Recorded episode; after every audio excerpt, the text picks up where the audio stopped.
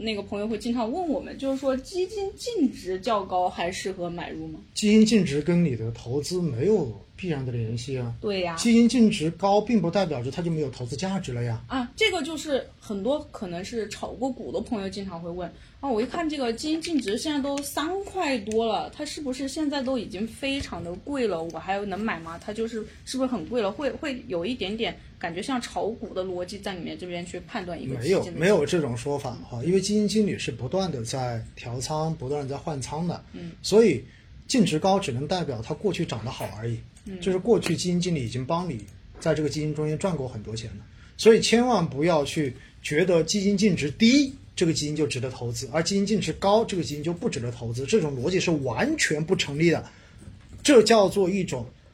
误解，大家一定记得这一点哈。在某种程度上面，其实基金净值越高，我觉得越越越好啊，证明这个基金经理过往做的越好嘛，对不对？所以我觉得大家完全不要这种想法。但是呢，有还有人另外一种想法更好玩，他说那如果。我买这种基金净值特别高的基金，那是不是意味着我买到的份额很少啊？对这啊样它上涨的时候我赚的钱很少，对啊，不是这样子的，大家要搞清楚一个基本的算算术逻辑哈。啊你的钱买进去确实份额少，但是它涨的这一个比率一样的还是一样的呀，是所以这是一个算术问题，嗯大家一定不要被这种被这种问题所所困扰，好不好？我再看一下。哦，这位朋友也是叫心如清风的，刚才也是问了好几遍，我也看到了，说老师说一下沪深三百、五百跟创业板指数的相关性，选两个做组合的话，选哪一个？嗯，成年人从来不做选择，全都要。因为很简单啊，你的三百跟五百是完全不搭界的，对不对？这两 这个啊跟指创业数、板指数更不搭界了。对没有创业板指数有搭界。啊，创业板指数 因为跟创业板指数数它确实是有成分股是被纳入到了沪深三百或者是中证五百的，啊但是它还是不一样的风格，大家一定要明白这一点。嗯这个好像什么呢？这个好像你现在去一个饭店吃饭，对不对？嗯嗯你第一家是一家湘菜馆，嗯第二家是一家粤菜馆，嗯第三家是一家综合性饭店。嗯那么这个时候的话呢，你如果喜欢吃辣，你可以去第一家湘菜馆；你如果吃不了辣，你可以去第二家粤菜馆。但是到第三家之后，你发现你既可以点湘菜，也可以点粤菜。是那你说这三家的风格会有重复吗？没有它也没有重复啊。所以我就告诉大家，其实这三只都可以投，而且我告诉你，这三只我自己都有定投。啊，都是很好的指数。因为都是宽基嘛，标准的三三个宽基指数嘛，对不对是？当然还有人说，那我能不能再加个呃科创五零指数，对不对？哎，我刚才看到有朋友问了，科创五零嗯没怎么问样题啊，因为科创五零指数它跟创业板也是完全不搭界的呀，嗯，对不对？一个是上交所的，一个是深交所的，对不对？当然，刚好讲个热点，嗯，然后在过去的这两天，是不是有很多公司发了所谓的双创五零指数？就是对，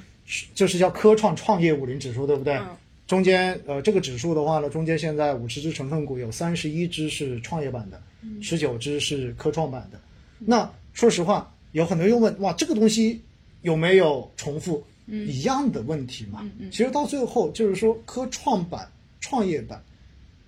以及这个双创五零，它本质上面其实都代表的是不同的风格而已。只不过呢，相对而言，呃，后面这三只的方向都是代表的新兴的这种产业。嗯，因为科创板是硬科技，而相对而言的话呢，创业板会融合一点点，也代表着这种新兴的产业方向。所以实际上，大家真要投的话，你都可以选，只不过对于普通投资人来说的话，你好像选的过多也没有什么太多意思而已，因为这就是所谓的你是确实不把鸡蛋放在同一个篮子里。嗯。但是当你的这个篮子足够多的时候，你会发现你就没有收益了。是它最后还是无限趋向于像一个大盘的一个。没错，没错。到最后的话，因为你的风险越低，但是最后你的收益可能性也就越低嘛，是就是这么一个结果。所以呢，像刚才我说到的，沪深三百、中证五百、创业板，然后这三个呢，我自己是有去嗯长期做定投的，因为基本上这就已经代表了整个 A 股市场的所有风格，基本上你可以这样理解。嗯那科创五零你喜欢，你觉得硬科技你很喜欢，你很看好，